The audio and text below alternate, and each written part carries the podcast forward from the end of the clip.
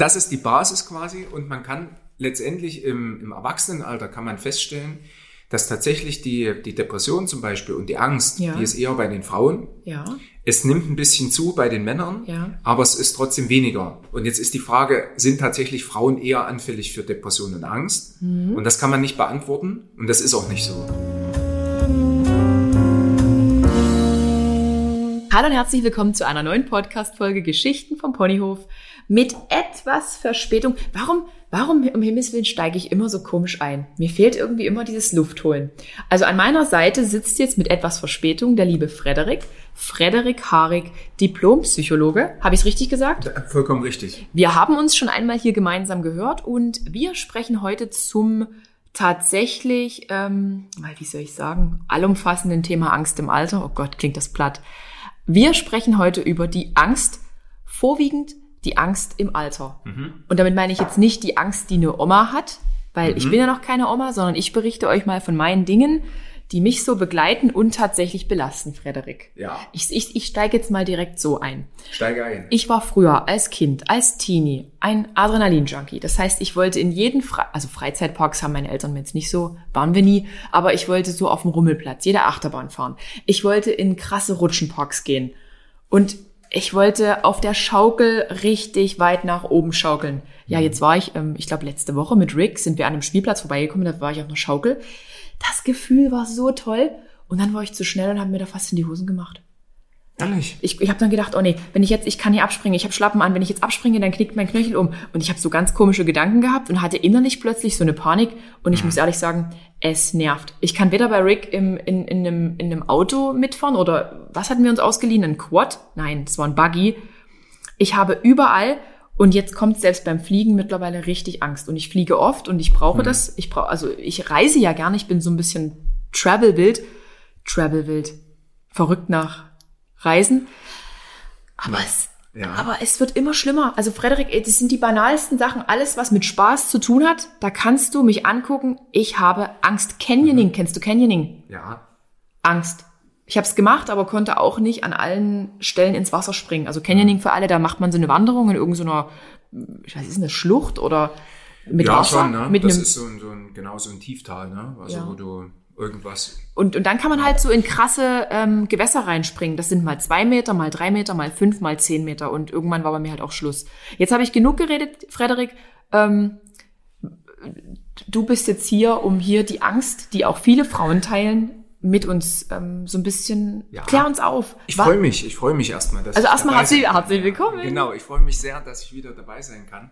Ähm, und äh, sorry für die Verspätung, passiert manchmal. Und jetzt Ach. haben wir aber den, den Termin gefunden, das freut mich.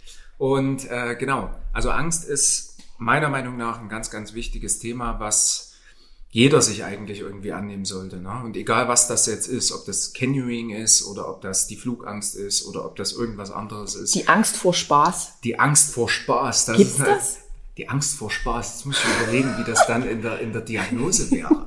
die Angst vor Spaß. Alles, was Spaß macht, davor hat man Angst. Es gibt Menschen, die dreimal am Tag unglücklich sein müssen, damit sie glücklich sind. Die, Nee. Das gibt's. Doch, ich hatte mal so einen Chef, der war nur glücklich, wenn an, na, ja, Wenn nee, er gedisst, andere. aber vielleicht ist das eher eine Persönlichkeitsgeschichte. Ne? Also das ist vielleicht ein Persönlichkeitsaspekt. Okay. Aber grundsätzlich, ne? also um vielleicht erstmal damit einzusteigen, was, was Angst tatsächlich in Deutschland für eine, für eine Relevanz hat. Mhm. Wir haben äh, tatsächlich in Deutschland viele Dinge, die uns ausmachen. Das ist äh, Leistungsdruck, das ist Pünktlichkeit, das ist Perfektionismus Mhm. und es ist die sogenannte German Angst. Ich sag's nochmal. Hallo. Die German Angst ist äh, ein äh, amerikanischer Begriff für die Deutschen, um sie einfach zu typisieren. Okay. Ja, und das ist, das ist aber nicht weit hergeholt, weil wir tatsächlich an Stelle zwei von allen psychischen Erkrankungen und psychischen Problemen haben wir die Angst. Die Depression ist runtergerutscht seit 1998, ne? also 2014 sind das die Zahlen. Und wir haben tatsächlich ganz, ganz viel Angst. Und jetzt ist die Frage, was, was macht diese Angst eigentlich aus? Und die Angst macht einerseits was Körperliches aus. Ne? Das ist zum Beispiel die Panik. Und ich glaube, da gab es auch mal, du hast mir das ja gezeigt, da gab es auch so eine Frage, von den Followerinnen, Ja. wenn Panik auftritt. Ich glaube, paar Panikattacken sind irgendwie auch wohl ein Thema, aber da habe ich keine. Ich habe wirklich einfach nur, ich schwitze, ich gehe verhäuft auf Toilette und damit meine ich jetzt nicht pullern gehen. Entschuldigt, will ich. Durchfall. Ja, ich krieg dann richtig. sagen, wie heißt das? Im, im Ich Obstipation, also entweder alles raus oder alles rein. Obstipation oder Durchfall. Das, das geht in der Angst tatsächlich wirklich körperlich einher. Also was heißt alles rein, wenn ich dann, dann essen Na, würde dann, kann ich Angst? gar, dann kann ich gar nicht auf Toilette gehen. Ach, das okay. geht auch. ne? Das wäre mir wahrscheinlich Weil lieber. alles zuzieht. Weil es ist für mich ist das einfach, ich krieg dann richtig gleich Reizdarm. Schweißausbrüche und ich habe dieses Ja. flaue Gefühl im Magen. Ja. ja Und die so. Panik zum Beispiel, ne? also Ja. die Panik ist so ein ganz, ganz typisches körperliches Symptom. Und man denkt aber, das ist der Körper und man denkt daran, dass das eine körperliche Krankheit ist. Trotzdem ist irgendwas vorher gewesen. Und die Angst ist im Grunde genommen, selbst bei einer Panikattacke, ist das immer was Gedankliches und was Emotionales. Das heißt, Mhm. es gibt meistens einen Auslöser. Die Psychos, die machen ja immer dann den, die Frage, die erste Frage ist immer, gab es einen Auslöser? Mhm. Und bei einer Panikattacke kann ich das einfach nicht verifizieren. Ich kann nicht sagen, da gibt es einen Auslöser. Das kommt einfach. Und trotzdem hat das mit der Gesamtsituation zu tun. Ja, Und also was heißt Panikattacke? ich hatte in meinem Leben jetzt, so in den letzten drei Jahren hatte ich drei Panikattacken. Du hast Panikattacken als Psychologe? Gehabt. Genau, hatte ich, hatte ich gehabt, weil einfach die emotionale Belastung zu, zu Ja. groß gewesen ist. Dann bin ich nachts aufgewacht, Ja. hatte Schlafstörungen. Das ist so das Erste, einfach nicht schlafen zu können.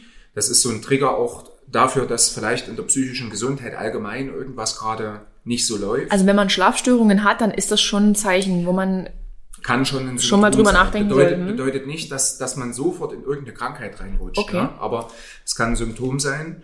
Dann Schwindel. Hm. Ne? Also im Kopf irgendwie das Gefühl zu haben, okay, das beschleunigt sich alles. Dann Übelkeit Ja. kann sein. Und das war dann nachts, das ging dann so nach zwei Stunden weg. Und die meisten haben aber das Gefühl, und das ist halt bei der Panik und bei der Angst immer das Problem, wenn ich jetzt nichts mache, dann gehe ich zugrunde. Dann, Mhm. Ja. dann sterbe ich oder dann ist irgendwas. Und letztendlich bei der Angst ist immer, mein Oberarzt, der, der sagt immer, der Weg aus der Angst ist der Weg in die Angst. Mhm. Das heißt, ich muss mich damit auseinandersetzen. Und die Frage mir stellen, und die habe ich mir dann nachts zwei Stunden lang auch gestellt, okay, woran liegt's? Mhm. Was ist quasi die Basis? Und jetzt haben wir aber die Panik. Es gibt aber noch was anderes. Na, Panik ist eher körperlich. Das Mhm. Ja. heißt, es wird körperlich Schwindel und, und ähm, körperliche Unruhe. kriegt man dann auch Atemnot und sowas, so, wo Kann, man alles, dann so kann alles passieren. Da gibt's Mhm. zigfach Symptome. Ne? Und dann gibt's aber auch das, was einfach nur im Kopf stattfindet. Ja. Und das ist ja das für das Alter. Ne? Ja, das genau. heißt, die Befürchtungen und die Sorgen, dass irgendwas passieren kann. Weil das mit Konsequenzen vielleicht irgendwas zu tun hat. Und, und als, als Kind, als Jugendlicher mache ich mir diese Gedanken quasi weniger. Und deshalb habe ich halt auch da gar. Aber ich frage mich halt, das macht für mich halt keinen Sinn, wenn ich auf den Rummelplatz gehe, eine super geile Achterbahn, ich hab's geliebt.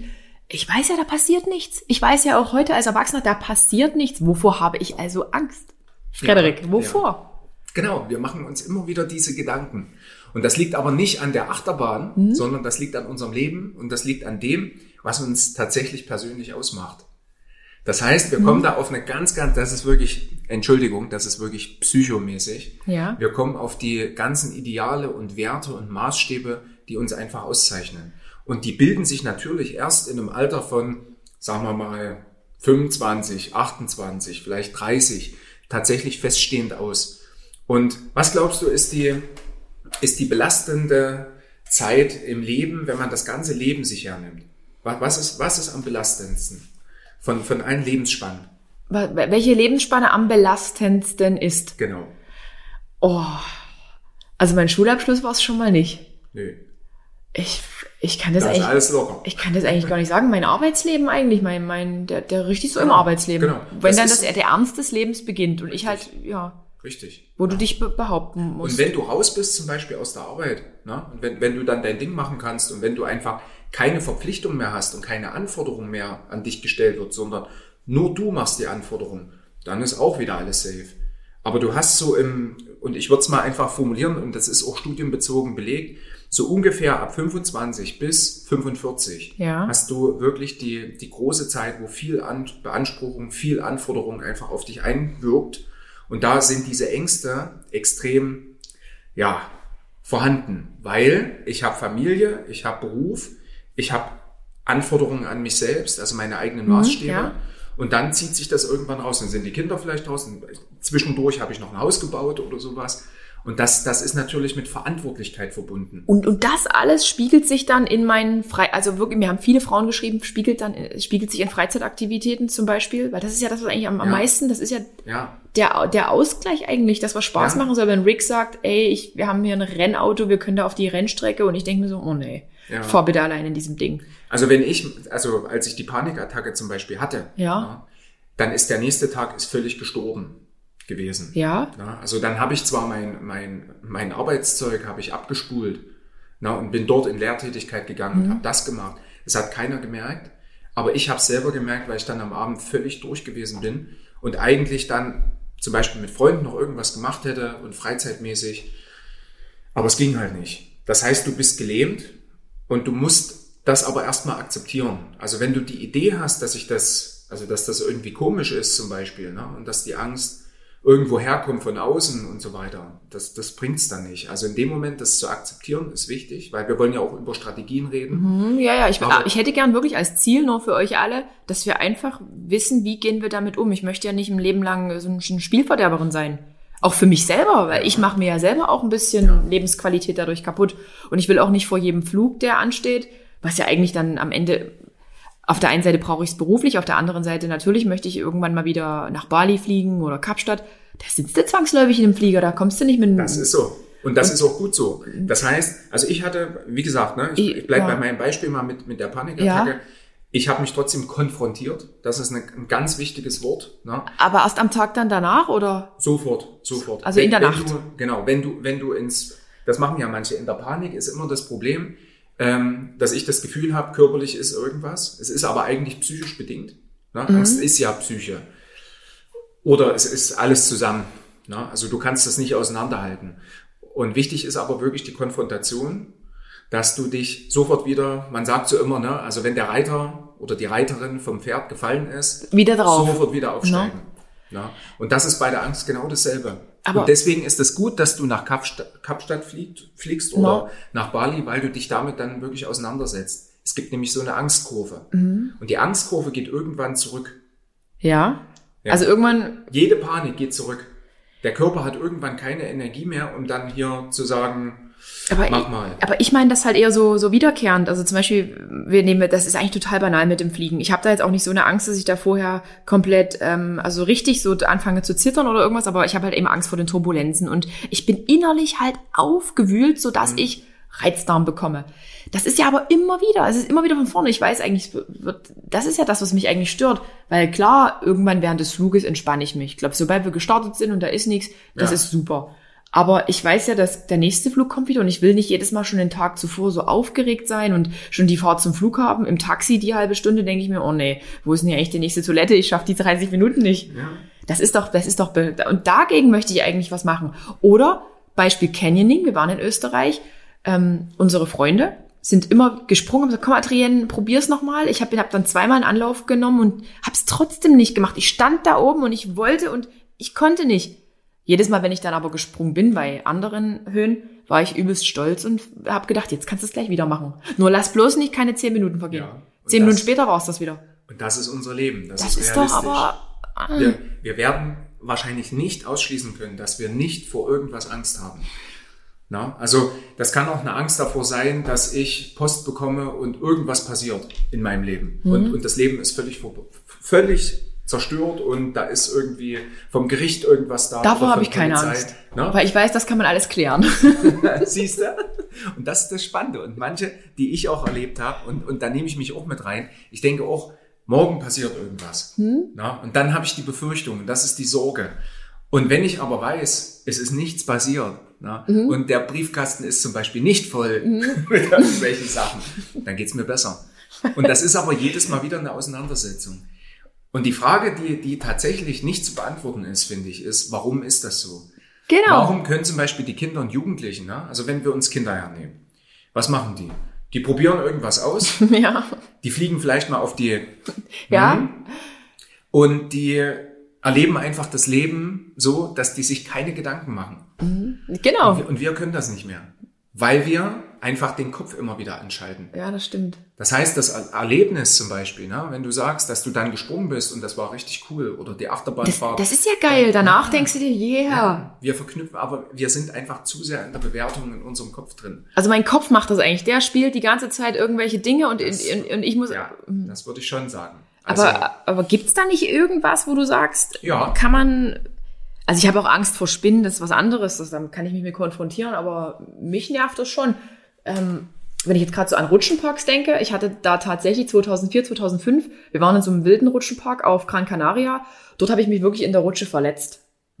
Da war dann der Moment, wo ich gemerkt habe, okay, hier war ein Ereignis, deshalb bin ich jetzt jemand, der Angst davor hat, weil ich habe wirklich mir den ganzen Arm aufgerissen, weil die Rutsche halt so, die war komplett schwarz in, war wie so ein Korkenzieher und ich habe da drin die Orientierung verloren und Ja. bin nur noch von links nach rechts mit meinem Kopf und habe mir alles aufgeschraubt, weil die halt eben schon so alt in war und dieser Lack da abgeplatzt war. hast du da ja. ein Bild gemacht danach, oder? Nee, habe ich nicht gemacht. Da, das, da, war, da war ich noch nicht so auf Fotos aus. Ähm, aber beispielsweise, wenn ich jetzt so, okay, klar, wenn ich jetzt irgendwie äh, so Dinge mache, die Rick Spaß machen, so schnelle Autos und irgendwie auf die Rennstrecke, da habe ich wahrscheinlich wieder andere Bilder im Kopf, wie schlimme Unfälle, die ich in meinem Polizeileben gesehen habe. Ja. Also man, man automatisch Ja. hat man wahrscheinlich immer so ein Beispiel dabei, was irgendwie Ja, mal in, ist so. passiert Also, ist. Ich kann dir mein Beispiel geben. No? Ich war in Barcelona, da gibt's diese Sagrada Familia, Mhm, ne, ja. diese, diese Riesenkirche. Und da gibt's so eine, so eine Brü- Brücke zwischen den beiden, äh, ja, also Ja. Kapellen, glaube ich, oder sowas. Und das ist so hoch und ich habe eine absolute Höhenangst.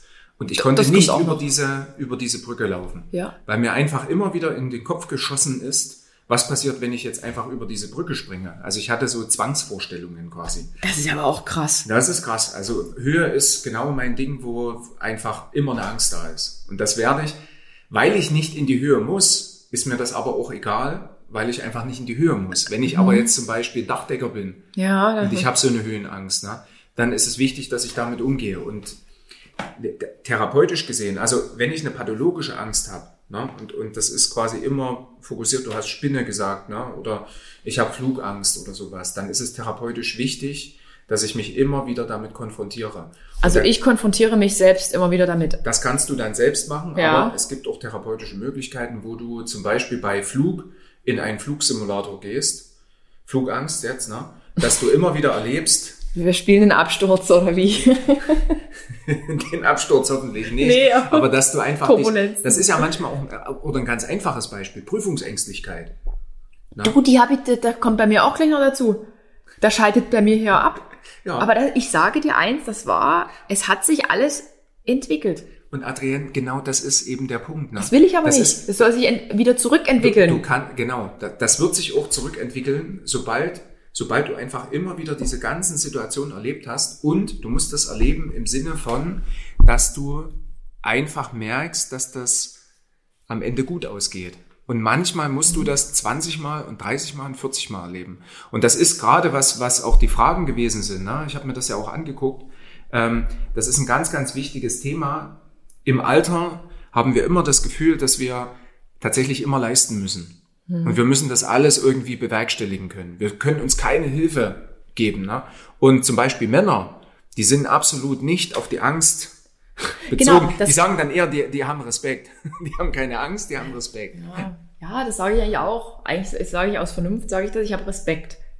Und trotzdem haben wir Angst. Ja. Wir haben alle Angst. Und die Frage ist nicht, ob wir Angst haben oder nicht, sondern wie wir mit der Angst einfach umgehen. Und das ist ja quasi das Zentrale. Das heißt, auch die, ich bleib mal jetzt weg von der, von der Panik oder von körperlichen Symptomen. Ja. Die Befürchtung und die Sorge, die ist völlig realistisch, weil wenn wir jetzt Corona zum Beispiel hernehmen, Ja. da weißt du nicht, was in einem halben Jahr ist na, und wie du damit umgehst. Und viele Menschen haben einfach dann auch die Ängste entwickelt, na, auch äh, vielleicht auch Jugendliche, keine Ahnung. Ne? Und die Frage ist aber, wie ich damit umgehe. Das heißt, wir haben immer Krisenzeiten und wir haben persönliche Krisen, wir haben eine Trennung, wir haben vielleicht Angst davor, Ja. was kommt dann. Wir Stimmt. haben einen Beruf, Berufswechsel Ja. möglicherweise. Weiß ich nicht, wie, wie, wie ist die Kollegschaft dann?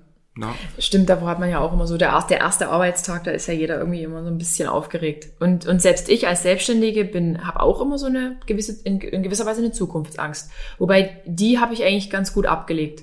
Wenn man selbstständig ist, man ja. weiß ja nie, das eine Jahr läuft jetzt mal gut oder die paar Monate laufen gut und es kann ja jederzeit irgendwie sein, dass mich auch niemand mehr sehen oder hören will und dann hat sich das ja auch erledigt. Aber da habe ich nicht mehr so die Angst, weil ich weiß, das klingt jetzt irgendwie abgehoben, was ich kann. Und ich habe ja zwei Ausbildungen, ich habe studiert und ich bin mir auch niemals zu schade, irgendwie eine andere Stelle irgendwo wieder jemals anzunehmen. Also nicht Selbstständige. So, und das ist die das Strategie. Das ist so, das ist, genau, das ist in dem Fall ist, die Strategie, aber ja. das ist easy.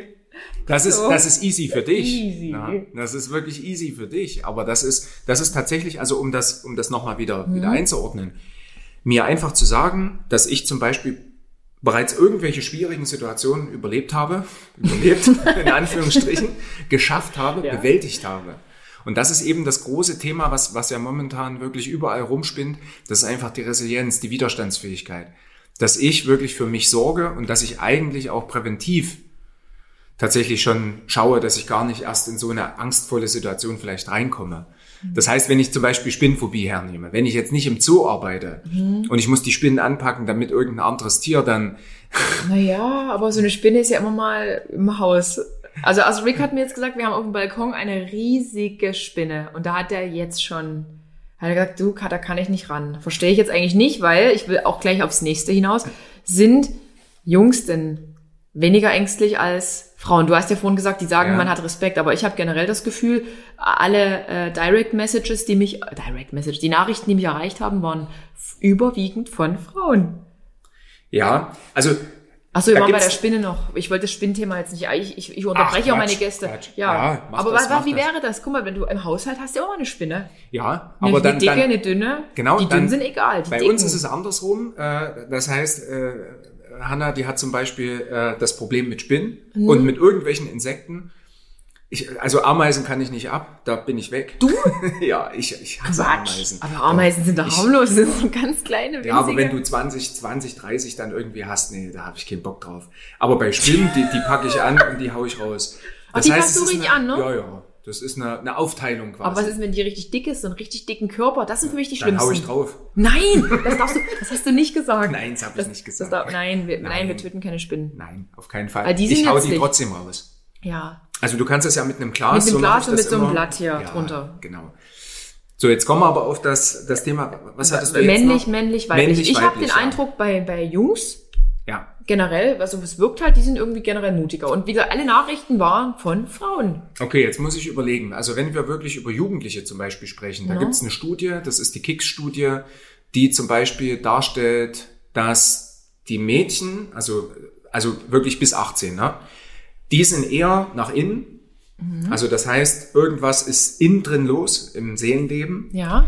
Das heißt Angst und Depression zum Beispiel oder Traurigkeit, sag mal so, vielleicht Mhm. Ja. noch keine Depression, aber Traurigkeit, Niedergeschlagenheit. Ah, Frauen sind da immer so ein bisschen. So ein bisschen mehr affin dafür, Mhm. aber das, ich sag gleich, woran das liegt. Und die, die Jungs sind eher nach außen. ADHS zum Beispiel, ne? Mhm. Ja. also Aufmerksamkeitsschwierigkeiten und Hyperaktivität und sozial Und Gewalt. und Gewalt, ja. Das habe ich jetzt aber nur als Klischee hereingeworfen. Das, war das ist aber so, ne? Sozialverhalten ist äh, auch eher, wenn, wenn ich irgendwie komisch bin, dann hau ich vielleicht jemanden im Kindergarten oder in der Schule vielleicht mal. Ja, eins auf den so, Kopf. war, so war Frederik, genauso wie er zu den Spinnen war. Nein, ich habe die wirklich immer mit dem, mit dem, na klar. ja, klar. Ja, wirklich. Rick, Rick macht das auch so. Auch bei der dicken Spinne, die auf uns wartet. Und das ist, das ist die Basis quasi. Und man kann letztendlich im, im Erwachsenenalter kann man feststellen, dass tatsächlich die, die Depression zum Beispiel und die Angst, Ja. die ist eher bei den Frauen. Ja. Es nimmt ein bisschen zu bei den Männern, Ja. aber es ist trotzdem weniger. Und jetzt ist die Frage, sind tatsächlich Frauen eher anfällig für Depression und Angst? Mhm. Und das kann man nicht beantworten. Und das ist auch nicht so. Sondern die Frauen sind eher tatsächlich mit sich etwas mehr in Achtsamkeit, Ja. um einfach festzustellen, da ist irgendwas. Und die suchen sich einfach dann wirklich Hilfe. Und Mhm. die Männer, die gehen an Tresen und saufen ein, ne, damit es besser geht, oder die wollen einfach Selbstmanagement. Ich muss es irgendwie selber mit mir ausmachen. Mhm. Ja, die stimmt. sind wiederum affiner für äh, Burnout.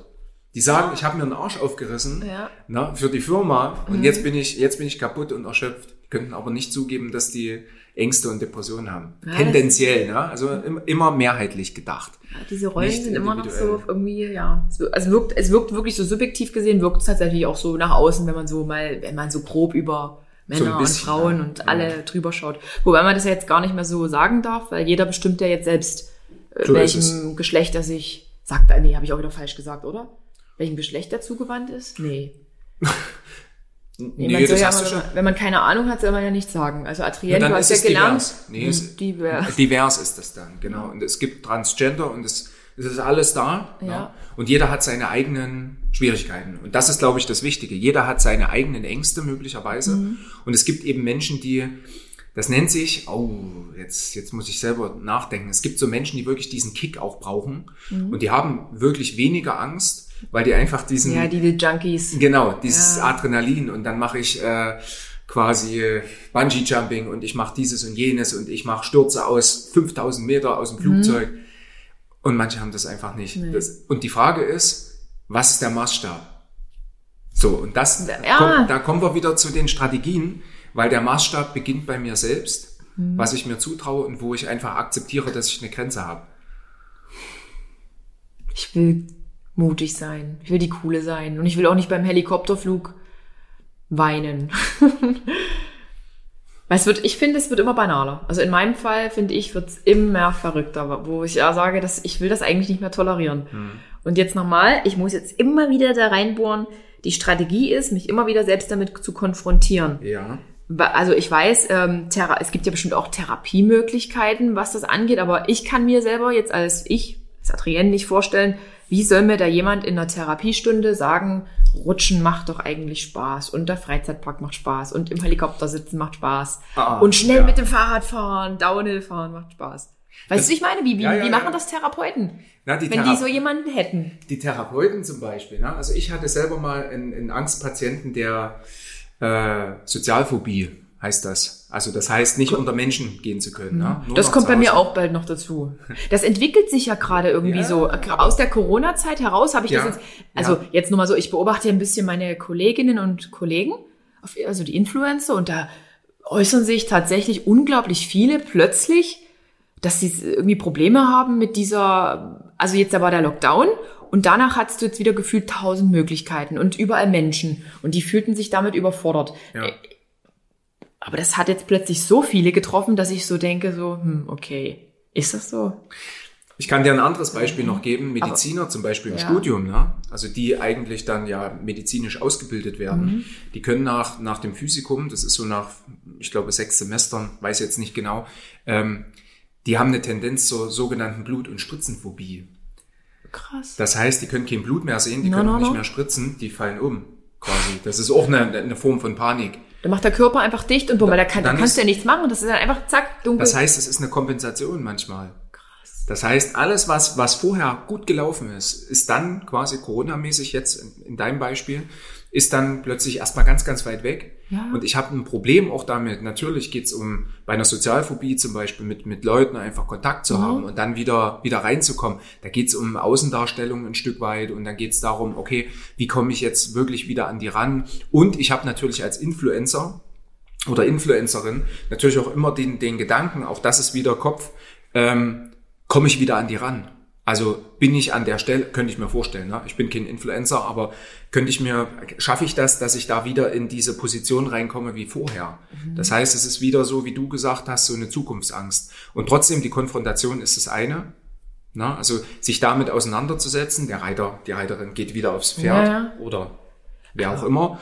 Und äh, auf der anderen Seite finde ich aber auch wichtig, nochmal zu sagen, dass man natürlich auch, ne, Rick wirst du ja auch erzählen von deinen Zukunftsängsten und Befürchtungen und Sorgen, ne, und was irgendwie so ist. Und das ist letztendlich, wenn du an die Widerstandsfähigkeit von, von einem Menschen denkst, ist das genau die richtige Art und Weise.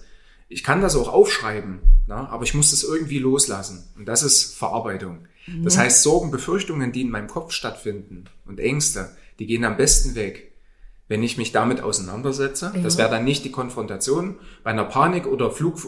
Ich habe noch ein anderes Beispiel dann, das ist auch ziemlich Aber cool. du musst das noch mit der Sozialphobie ich. noch zu Ende erzählen, weil Genau, ich, ich habe genau. immer so die Kunst, meine Gäste zu unterbrechen. Ja, Und das will es- ich, ich aber nicht, das- weil, weil das ist ja interessant, was. bleibt drin, genau. No? Genau, und ich wollte nur sagen, das Gespräch zum Beispiel, die soziale Unterstützung, sich einfach wirklich darüber auszutauschen, das hilft.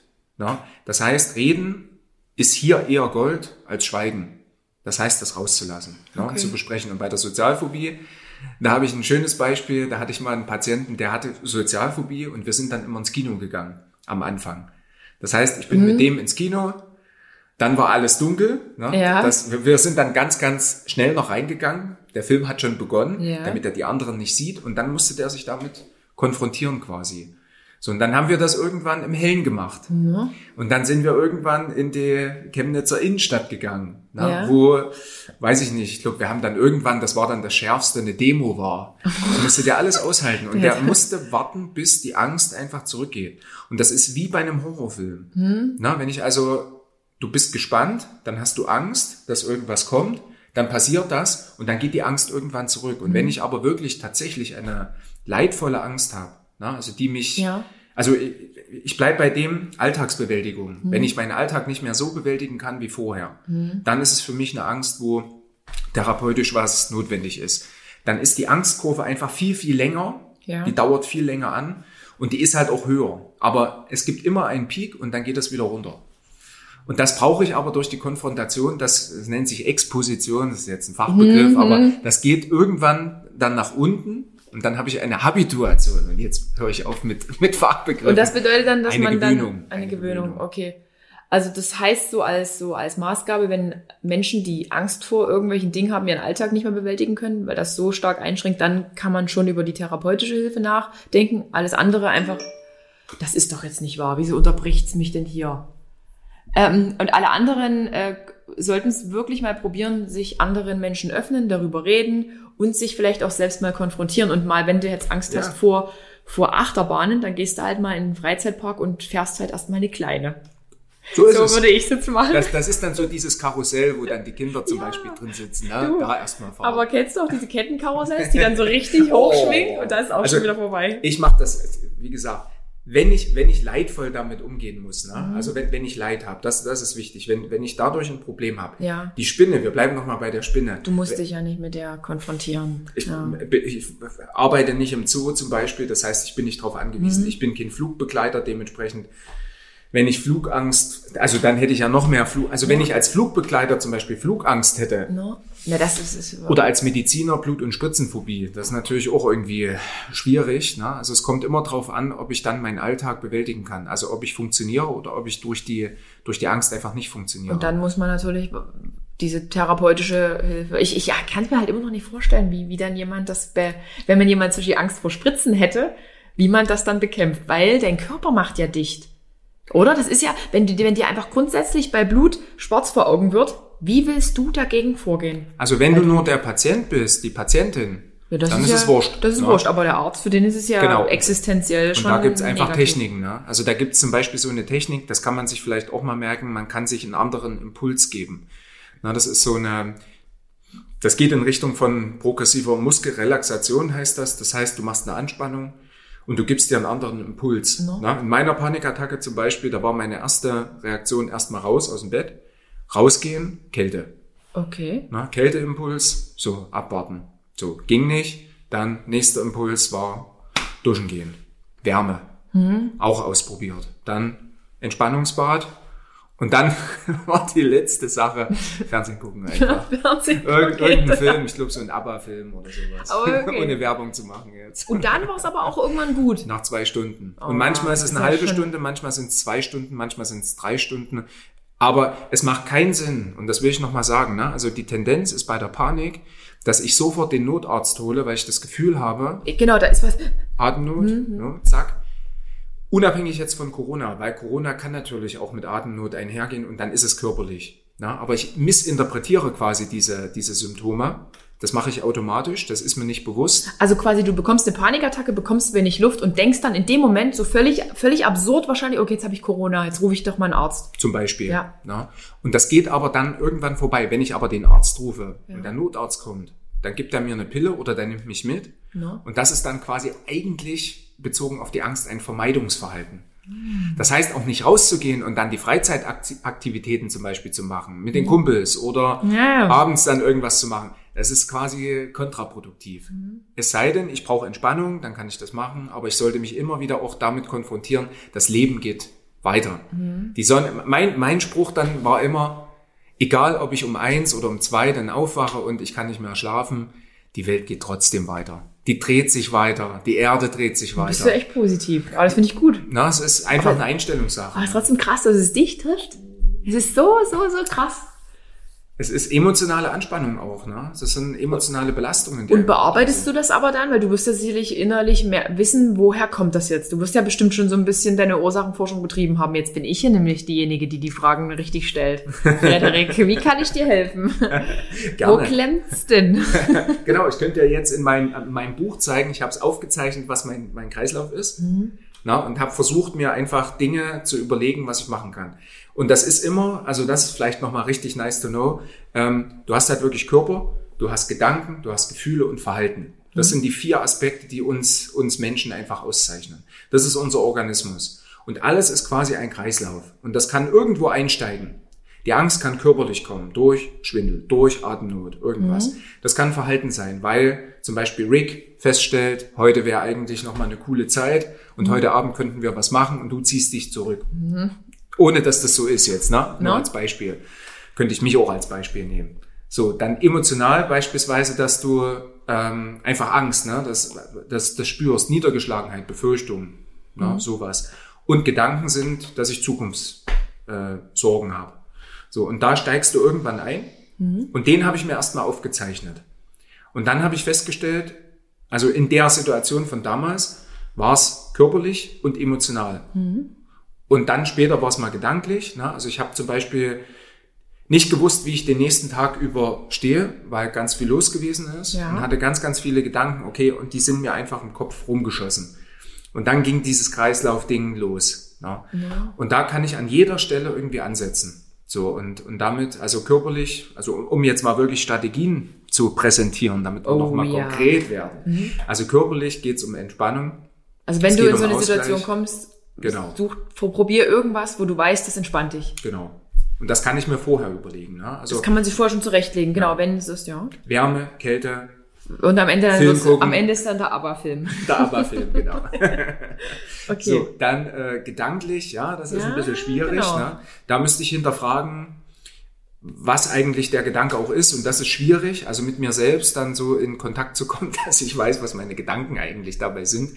Das sind meine Maßstäbe. Vielleicht aufschreiben sowas. Vielleicht diese Gedanken wirklich mal du machen, aufschreiben, weil genau. sowas, Das man ist- vergisst das das, ja gut. dann irgendwann. Wo, Richtig. was, ja. Und meistens ist es Perfektionismus, Leistungsdruck, ähm, fehlende Wertschätzung auf Arbeit, Ja, ja. fehlende Anerkennung im Leben, Partnerschaftsprobleme, Mhm. äh, Ängste, dass ich mein, mein Kind versorgen kann, wie auch immer. Ja. Finanzielle Nöte, Ja, sowas. da kommen wir eine ganze Palette hier zusammen. Na, sowas. Aber das, Ja. Mhm. das sind die Maßstäbe, das ist gedanklich. Dann hast du emotional, da habe ich mir überlegt, also das ist so ähnlich wie körperlich. Ne? Also wie kann ich mit meinen Emotionen umgehen? Die kann ich aufschreiben, die kann ich ähm, jemanden präsentieren, die kann ich einfach erzählen. Mhm. Ne? Da ist es immer gut, wenn ich wirklich jemanden habe, dem, dem ich vertrauen kann. Ja. Das ist in der Resilienz, in der Widerstandsfähigkeit die soziale Unterstützung. Und das ist aber auf der anderen Seite, und das, das finde ich nochmal einen ganz, ganz coolen Aspekt, das ist mittlerweile so ein, durch Corona bedingt, ne, ist das ein ganz, ganz wichtiges Thema, mir auch positive Emotionen zu schaffen. Ich kann selber meine Emotionalität steuern, indem ich sage, und heute Abend lasse ich alles sein und ich mache mal das, was richtig cool ist. Ich mache das immer, wenn ich, wenn ich emotional bin, gucke ich mir immer einen Film an, aber dann nicht. Das ist, das ist bei der Panik. Aber dann suche ich mir meinen Lieblingsfilm raus und den gucke ich einfach. Was ist das? Welcher ist das? Inception. Inception. Ja, mit Leo DiCaprio. Ja, Ich aber der liebe- macht immer gute Filme. Ja, das ist ein ja. Garant für gute Filme. Also für mich ist das eigentlich Oscar-würdig gewesen, nicht The The Revenant. Mhm. Da hat er ja dann seinen einzigen Oscar bekommen, aber das ist für mich der größte Film. Und das ist, das ist wirklich so eine, und auch die Musik von Hans Zimmer zum Beispiel, ne? also die, die lässt mich einfach emotional so leben, wie ich dann sein kann. Und manchmal ist es auch Sauna, es ist Schwimmen, sich selber was Gutes zu tun, Fitnessstudio zum Beispiel, Mhm. ne? dass du dich abreagieren kannst. Was, für, was wahrscheinlich kontraproduktiv ist, äh, ist sowas wie, wenn man sich jetzt emotional irgendwie ganz komisch fühlt, dann noch in, in so ein schlechtes Essverhalten reinzugehen. Sich zu belohnen mit Essen, wenn man damit sowieso... Es sei denn, ich koche halt für mich. Ne? Ja, das ist wieder was Sinnvolles. Aber wieder sinn, was sinnlose Süßigkeiten kaufen, Nee. wo ich mich, wo ich nachher weiß, danach bin ich in der nächsten emotionalen Schleife. Dann nicht, weil dann kommen die Schuldgefühle, dass ich das so gemacht habe. Ne? Oder wenn ich zu viel Alkohol trinke oder irgendwas. ja, ne? stimmt, das ist ja auch so, Dann, ja. dann habe ich einfach Schuldgefühle. Warum hast du das nicht anders irgendwie hingekriegt? Dann hast du am nächsten Tag einen Kater. Dann Genau, hast du hast du- fünf, ja? Und dann, dann ist es natürlich auch wieder nächste blöd. Problem. Ne? Ja, da muss man sich schon mal überlegen, was wäre das, was dich in eine gute Stimmung versetzt. So ist es. Das ja. muss man vorher genau wissen. Ja. Und das, das ist wirklich positive Psychologie. Das ist wirklich ein neuer Ansatz, so ein bisschen, der jetzt aufkommt durch Corona, weil wir haben einfach ja jetzt mittlerweile jahrelang, würde ich fast sagen, also Ja. mindestens ein anderthalbes Jahr, damit zu kämpfen. Und die Frage ist, wie kann ich einfach das positiv gestalten? Es bringt nichts, sich nur darüber aufzuregen. Über alle, alle Maßnahmen, all das, wie es jetzt bisher gelaufen ist. Genau. sondern Man muss halt irgendwie was positiv. Ja, das stimmt, weil ansonsten ist man in so einer Spirale. Mir ist ja auch aufgefallen, jetzt rutschen wir völlig ab. Mal, egal mit wem man sich unterhält, jeder war halt so negativ. Und das irgendwie hat es dann insgesamt ja pff, die Stimmung so richtig runtergedrückt. Du bist einfach depressiv, du bist deprimiert. Das ist De- einfach nicht deprimiert, besser. genau. Du bist einfach nicht, nicht hoffnungsvoll und optimistisch. Und das ist das Wichtigste eigentlich im Leben. Dass du immer wieder, und die, die Psychos sind halt da krass drin, die äh, äh, können alles quasi umdrehen und Mhm. positiv formulieren. Das heißt, wenn du zum Beispiel jemand bist, wo alle Menschen hingehen und dich, dich irgendwie zulabern und äh, ihre Ängste und ihre Sorgen berichten, Ja. ne, dann sagst du irgendwann, warum fragt mich niemand nach meinen Sorgen und Ängsten? Mhm. Da würden dann die Psychos sagen, du bist halt der Fels in der Brandung. ja. Du hast keine Probleme, so wirst du wahrgenommen. Und das ist, ich finde, das, das ist nicht realistisch. Ja, Mhm. also jeder hat, wie gesagt, seine Ängste und das ist auch völlig in Ordnung. Aber auf der anderen Seite macht es auch manchmal Sinn, einfach die Bewertung zu hinterfragen. Ne? Also das heißt, wenn ich Schlafstörungen habe und nicht mehr schlafen kann, gut, dann ABBA-Film oder dann jetzt momentan gucke ich immer Olympia, wenn ich nicht schlafen kann. Das ist ja schön nachts dann. Da guck. und die Welt wird trotzdem nicht untergehen davon. Und ich werde aufstehen und ich werde dennoch mein Zeug machen können. Und was wäre, wenn dein Arbeitspensum so krass hoch wäre, dass, dass du halt eigentlich nie richtig Luft hast? Dann Dann müsstest du was anpassen. Und dann müsste ich was anpassen. Und das, na, also das ist immer so die Frage. Ich bin jetzt 36 und ich merke, dass ich nicht mehr das, das, äh, die Leistungsfähigkeit von vor zehn Jahren habe. Das merke ich. Das habe ich jetzt seit zwei Jahren festgestellt. Na, und das, das merken sicherlich auch andere und deswegen ist ja dieses Thema, was du aufgeworfen hast, ein ganz wichtiges. Es geht um die Leistungsfähigkeit, um das, was ich tatsächlich an Anforderungen bekomme und wie ich damit umgehe und einfach Grenzen zu akzeptieren. Und dann muss ich natürlich mir die Frage stellen, was kann ich irgendwie verändern? Na, also für mich wird es irgendwann auch die Selbstständigkeit sein, dass ich einfach das besser portionieren kann. Na, zum bist, Beispiel. bist du jetzt immer noch, du bist im Klinikum angestellt. Genau, aber das ist nicht mehr lange. Und danach mache ich auch genauso Selbstständigkeit, dass ich das einfach, dass Pla ich mir einen planst Tag, du das jetzt quasi schon? Bist ja, du ja, mittendrin? Ja, genau. Darfst du das schon so sagen? Kann ich so sagen, ja. Das ist, genau. Aber Frederik, du siehst halt wirklich ein bisschen fertig aus. Oh, wirklich? Ja, wirklich Das jetzt. ist aber früh. man, man macht nicht solche Komplimente am Morgen. Ich sehe immer, ich sehe immer fertig aus, glaube ich, früh. Ach, krass, da arbeitest du, das war mir gar nicht mehr so im Kopf, dass du in einem Klinikum bist. Da ist ja auch richtig, da ist ja richtig Ballett. Mhm. Da bist du ja richtig eingedeckt, ne? Das ist, das ist schon viel, ne? Also das ist emotional viel, das ist auch strukturell Genau. viel. Ohne jetzt zu sagen, das Klinikum, das macht irgendwas falsch. Das gehört einfach das- dazu. genau. Ne? Und dann ist aber die Frage, wie ich damit selber umgehe. Ne? Also was ist mein Umgang damit? Mhm. Und wenn das eben an der Stelle dann eine Grenze bedeutet und wenn das einfach too much ist, ja, dann ziehe ich einfach die Schlussfolgerung draus. Mhm. Die muss ich halt dann ziehen. Ne? Und, und das ist, glaube ich, ein, ein wichtiger Punkt, dass ich trotzdem immer Optionen habe. Das heißt, wenn ich mal in eine schwierige Situation komme, und das ist wieder für alle wichtig, Mhm. Ja. ne? dann ähm, sollte ich den Überblick wahren, ob das dann noch so funktioniert oder ob ich mit den Stunden runtergehen sollte, ob ich mir einen Tag freischaufel, ob ich das selber in die Hand nehme. Ist ja alles auch legitim. Das ist Also ich, ich weiß, in dieser heutigen Gesellschaft müssen ja immer, ihr, ihr müsst. Ich weiß noch damals, als ich eben Beamtin war, hieß es auch immer, na Ariel, wieso willst denn du mit deinen Stunden runtergehen? Du hast doch gar keine Kinder, du hast doch gar keinen Pflegefall zu Hause. Da hat man sich immer nur an diesem, was halt immer schon so war, langgehangelt. Wenn ich jetzt eine Mutter gewesen wäre, wäre ich super angesehen. Aber da ich halt eben eine junge Frau war, die keine Kinder hat, aber andere Lebensträume, die ich mir halt, ich hätte, die ich mit mehr, mit mehr Freizeit gern Ja. erfüllt hätte, war das halt eben äh, nicht cool. Das wo- wollte man halt nicht. Aber ich habe immer dafür gekämpft. Letztendlich habe ich jetzt gesagt, gut, dann gehe ich jetzt in die Selbstständigkeit und nehme diese Tür, die immer schon offen stand, Ja. wo ich halt immer gesagt habe, nee, ich bin aber nicht so, Ja. ich bin 84er Baujahr und konservativ. Aber heute bin ich tatsächlich damit glücklich, auch wenn das jetzt mehr Unsicherheit bedeutet. Also ich habe meine Sicherheit ja wirklich aufgegeben. Aber zugunsten meines Glückes und meiner Glückseligkeit. Ah, das ist auch ein schöner Begriff. Und Also- Genussfähigkeit, ne? Ja. das gehört auch dazu. Und ich möchte mal noch was einwerfen, was du jetzt beschrieben hast. No. Ne? Das nennt sich Selbstwirksamkeit und Kon Kontrollüberzeugung. Wieder Ja. zwei Begriffe.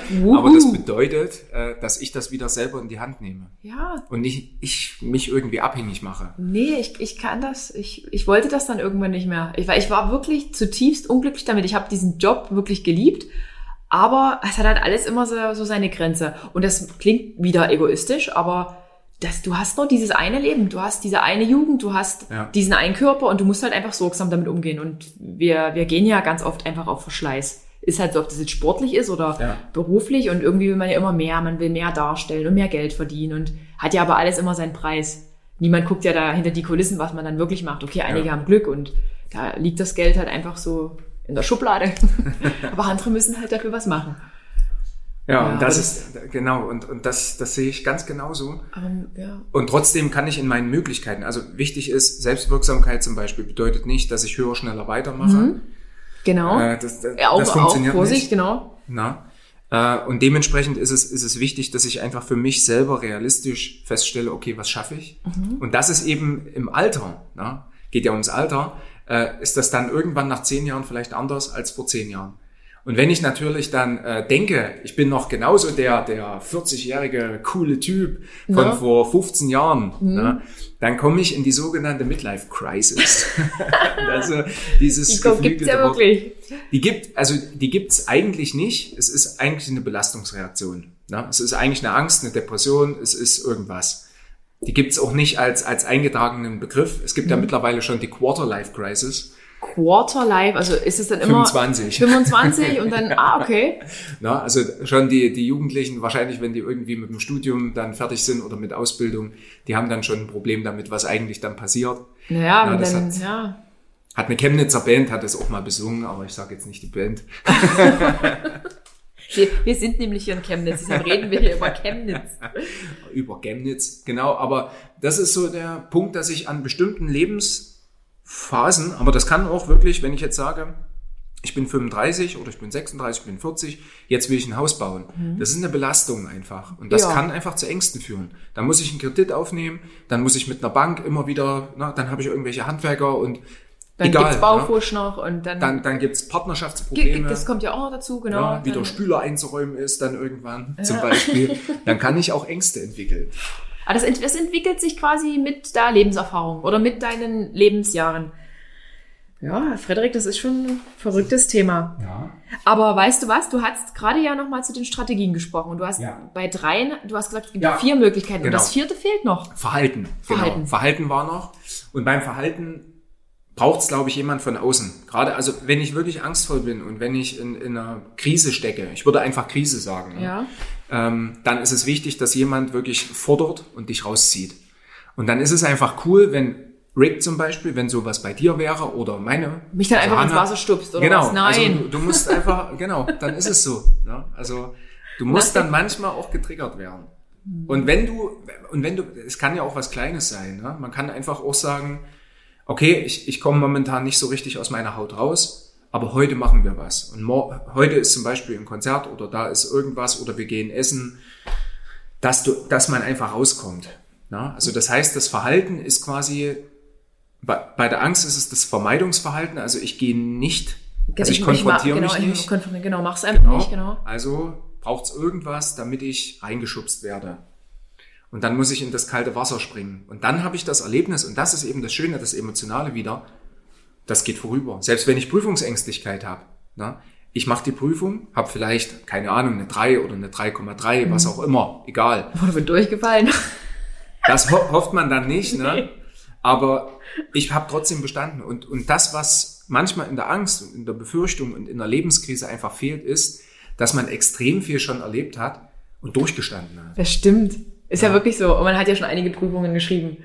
Das ist eigentlich das, eigentlich ist das Witzige. Und jetzt, wenn ich mir, mich so an Prüfungsangst erinnere, ist doch das einzige Problem, was einen da trägt, gar nicht so dieses Prüfungssituation, sondern es geht immer nur darum, oh, jetzt bestehe ich das vielleicht nicht. Oder jetzt Ja. habe ich vielleicht statt einer 1,5 oder 1,8 eine 3,8. Ja. Hat man da noch Bestand? Mit 4,0 besteht man noch, oder? Wie war denn das im Studium? Ach, vier gewinnt, ja. Das Vier, geht. vier, ihr hört, Frederik kennt sich aus.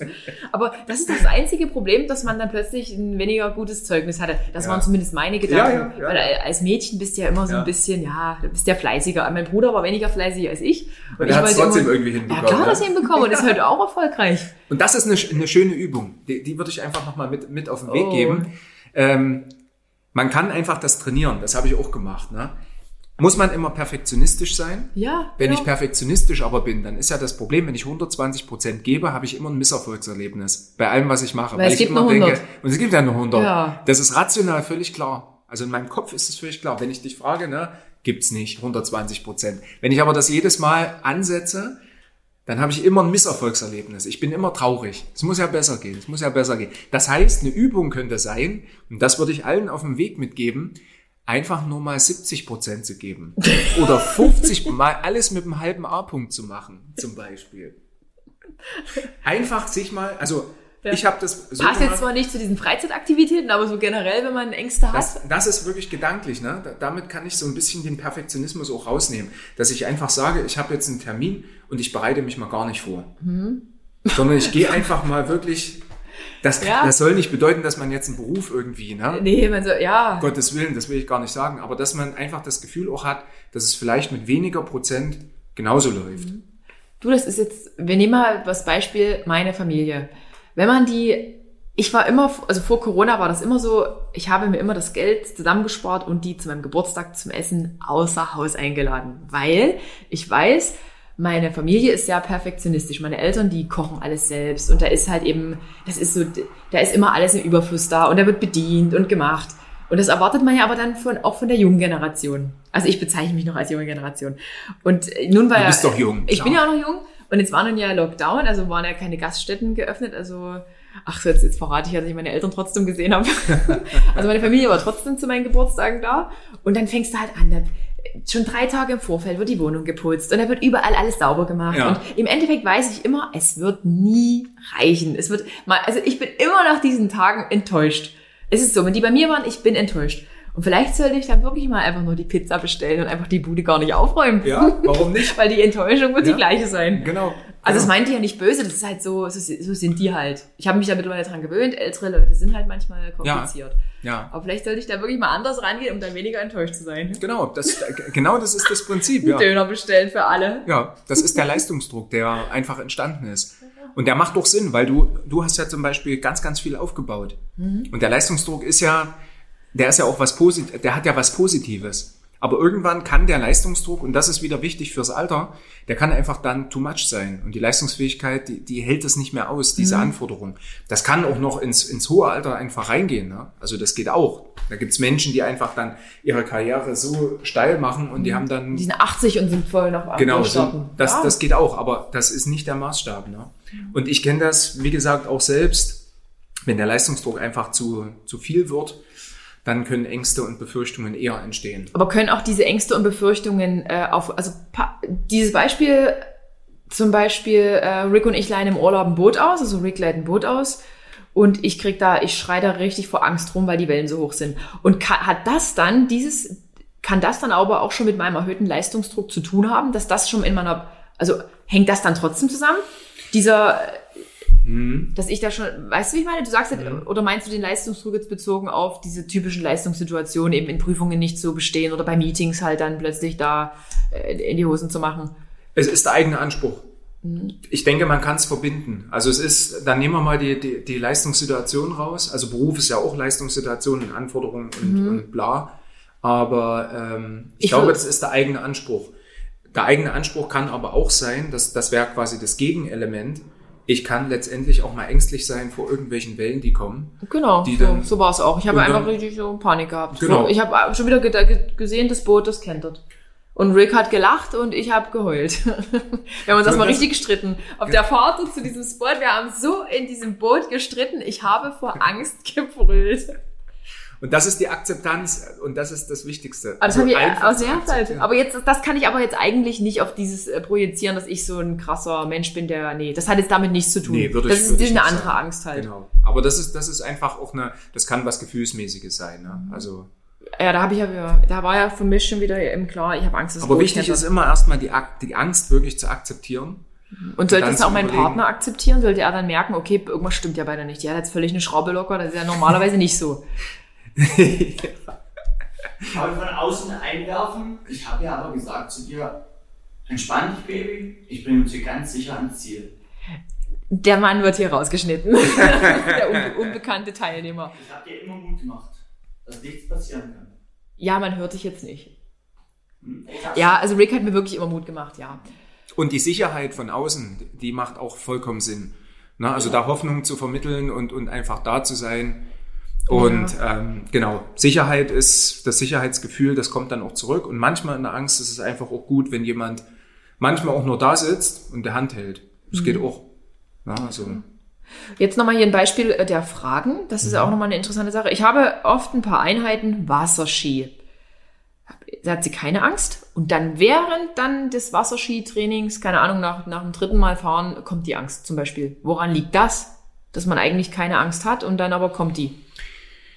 Das könnte ich mir so erklären, dass man in der Situation beim Wasserski zum Beispiel, ne, wenn ich mir das vorstelle, das ist eine, ein, groß, ein hohes Tempo, dann habe ich die Wellen, dann, dann habe ich auch das Gefühl, alles klar, das, das kann vielleicht auch ein bisschen ruppig sein, je nachdem, wie das Wasser ist. Und dann kommt die Angst einfach über das Erleben. Na, also Ja. grundsätzlich sage ich, alles klar, also aus dem Flugzeug zum Beispiel zu springen, das ist ja ähnlich, ne? Kein Problem, lasse ich mir schenken oder ich mache irgendwas in der Luft. No. Und dann sitze ich da oben und ich krieg quasi einen Rappel, weil ich jetzt das Gefühl habe, okay, du bist jetzt vollkommen in der Situation drin. Na? Und dann kann einfach eine Angst mit aufkommen. Ich denke, also die, die Frage ist ja nicht bezogen darauf, mache ich das oder mache ich das nicht. Das heißt, sie macht das. Genau. Ja, also das heißt, sie bleibt drin. Ja. Und dann würde ich, die, würde ich äh, einfach das Gefühl entwickeln, ob die Angst dann einfach weggeht. Oder ob die Angst, nachdem das dann vorbei ist, ähm, dann noch da ist. Aber eigentlich sollte man es ja durchziehen, ne? Durchziehen. Weil, weil die Angst ist, wird, wird ja weniger. Wenn Es ich, wird wenn ich weniger. das vermeide und wenn ich dann abbreche, Dann hat man, hat die Angst gesiegt. genau. In dem Sinne. Und dann wird die Angst beim nächsten Mal wieder da sein. Krass, ich muss auch viel mehr mich in die Situation begeben. Und sag mal, kann man jetzt Angst und Panikattacken, kann man das eigentlich endgültig besiegen oder wird es unterschwellig immer da sein? Weil man es nicht so richtig greifen kann. Also die, die Angststörung zum Beispiel, auch Panik, das ist im Grunde genommen durch die Konfrontationstherapie zum Beispiel, also wenn wir therapeutisch gucken, Ja. ist das eine der effektivsten oder sagen wir die, die therapeutischen Möglichkeiten sind die effektivsten bezogen auf psychische Störungen. Depression und Angst sind sehr, sehr gut behandelbar. Ähm, Ja. Wichtig ist aber nicht, dass ich dann irgendwie zehn Monate eine Therapie bekomme, sondern dass ich danach mich immer wieder konfrontiere und mich damit auseinandersetze. Egal wie, indem ich aufschreibe, indem ich in die Situation gehe, indem ich Verhaltensweisen entwickle, indem ich Rick habe zum Beispiel, der mich unterstützt Ja, oder damit man immer wieder auf die Rennstrecke dann geht und genau, Buggy genau, ausleiht. Genau, Mhm. also indem gefordert wird von der anderen Seite. Oder, und das ist wiederum, ne, nochmal, Mhm. das ist die Entspannungsseite. Das heißt, indem ich einen Ausgleich habe. Das heißt auch Entspannungstechniken übers ähm, Fitnessstudio zum Beispiel, indem ich einmal pro Woche Sport mache, indem ich Yoga mache, indem ich PMR mache, also progressive Muskelrelaxation Ja. zum Beispiel, autogenes Training. Da gibt's haufenweise Möglichkeiten. Das äh, entspannt mich im Durchschnitt mehr. Auch Sport hilft bei Ängsten, bei Depressionen zum Beispiel, bei leichten Sachen wunderbar, weil ich da einfach die ganze körperliche Energie rauslasse. Das heißt, Sport ist einfach gut. Sport ist gut, habt ihr das gehört? Sport ist gut. Bewegung. Bewegung ist gut, ja. Kann auch mit dem Hund ausgehen. Das heißt ja immer so den Kopf frei machen. Ja, Oder? So- andere Bilder. Andere Bilder. Auch we- wenn ich nach Hause komme mit irgendwelchen Ängsten und Befürchtungen, weil ich vom Beruf wieder irgendwelchen Mist einfach erlebt habe ne? und, und äh, das mitnehme, dann einfach sich wirklich zu sagen, Zäsur und wirklich jetzt irgendwas anderes dann, und wenn das die Netflix-Serie ist, oder wenn das draußen der Garten ist und, und die Tomaten, die ich beschneide oder sonst was, dass ich einfach wirklich andere Bilder mir schaffe. Im Prinzip kann eigentlich ja nichts passieren.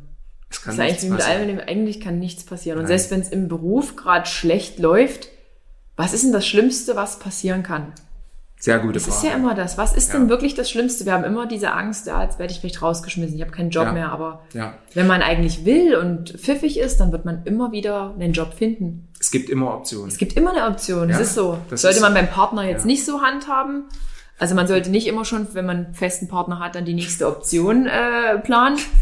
Aber grundsätzlich, auch wenn man sich trennen, also wenn man unglücklich ist in der Beziehung, es wird immer weitergehen. Es, ja, es ist einfach Leben. Es ist realistisch. Und das Problem bei den Ängsten, um dich da einfach nochmal aufzugreifen, also die, die Gedanken von dir, das sind immer Sorgenketten. Das ist das Problem. Das heißt, wenn ich jetzt im, im Job zum Beispiel morgen, weil ich Schlafstörungen habe, wenn ich nicht fit bin, dann verliere ich den Job. Dann habe ich keine Kohle. Dann verlässt mich mein Partner. Dann Ja. äh, denken meine Kinder, ich bin hier ein übelster Assi.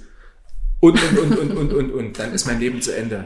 Und das ist das große Problem bei, bei diesen Sorgenketten. Und bei den ganzen Spaßgeschichten, wovor man Angst hat, was ist da die Sorgenkette? Einfach immer nur, könnte ein Unfall passieren. Die, ich werde aus der Achterbahn geschleudert, der Helikopter stürzt ab, das Boot, das wird kentern, wir fahren gegen den Baum. Das sind so dann meine Gedanken. Das ist vollkommen richtig. Das sind, das sind Gedanken. Das sind Bewertungen.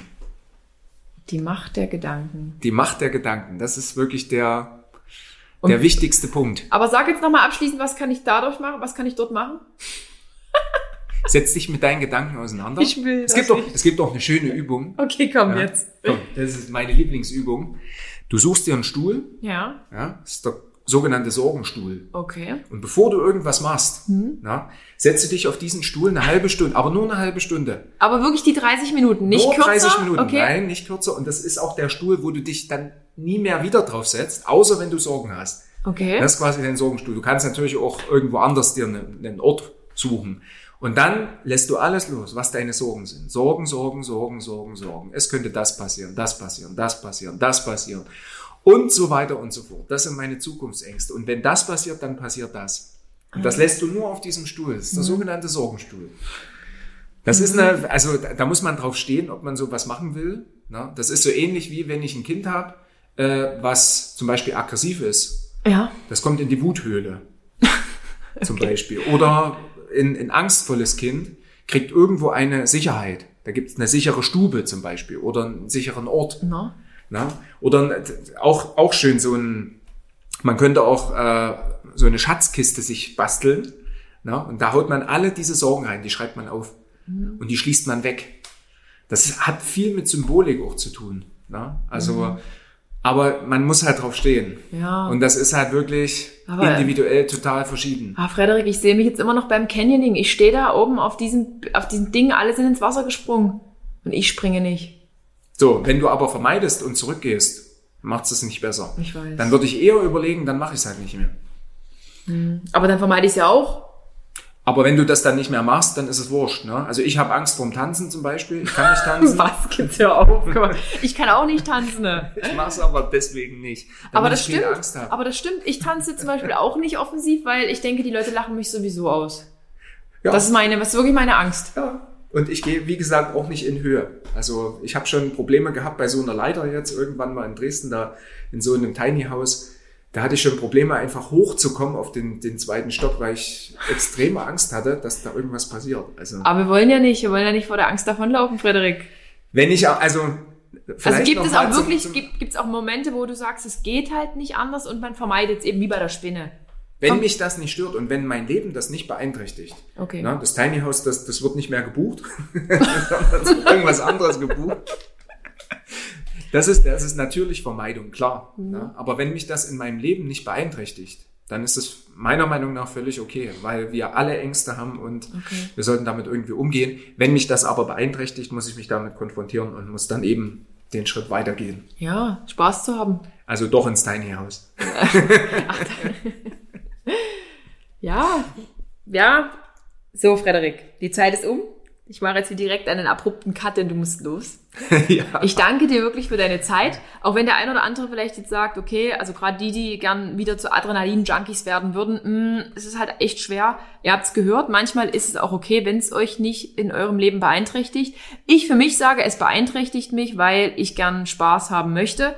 Aber ihr habt ja gehört, Konfrontation. Also einfach machen und vielleicht halt immer eine, mit Low Budget die geringere Stufe und dann steigert man sich. Und eigentlich kann nichts passieren. Und diesen, diesen Sorgenstuhl, den könnt ihr euch auch, könnt ihr, hat ja jeder. Jeder hat einen Sorgenstuhl. Ja, Frederik, willst du noch sagen? Kann auch der Partner sein oder die Partnerin. Ja. Der Sorgenstuhl. Rick. Also ich bedanke mich fürs Zuhören. Danke, Frederik. Und wir hören uns bald wieder. Tschüss.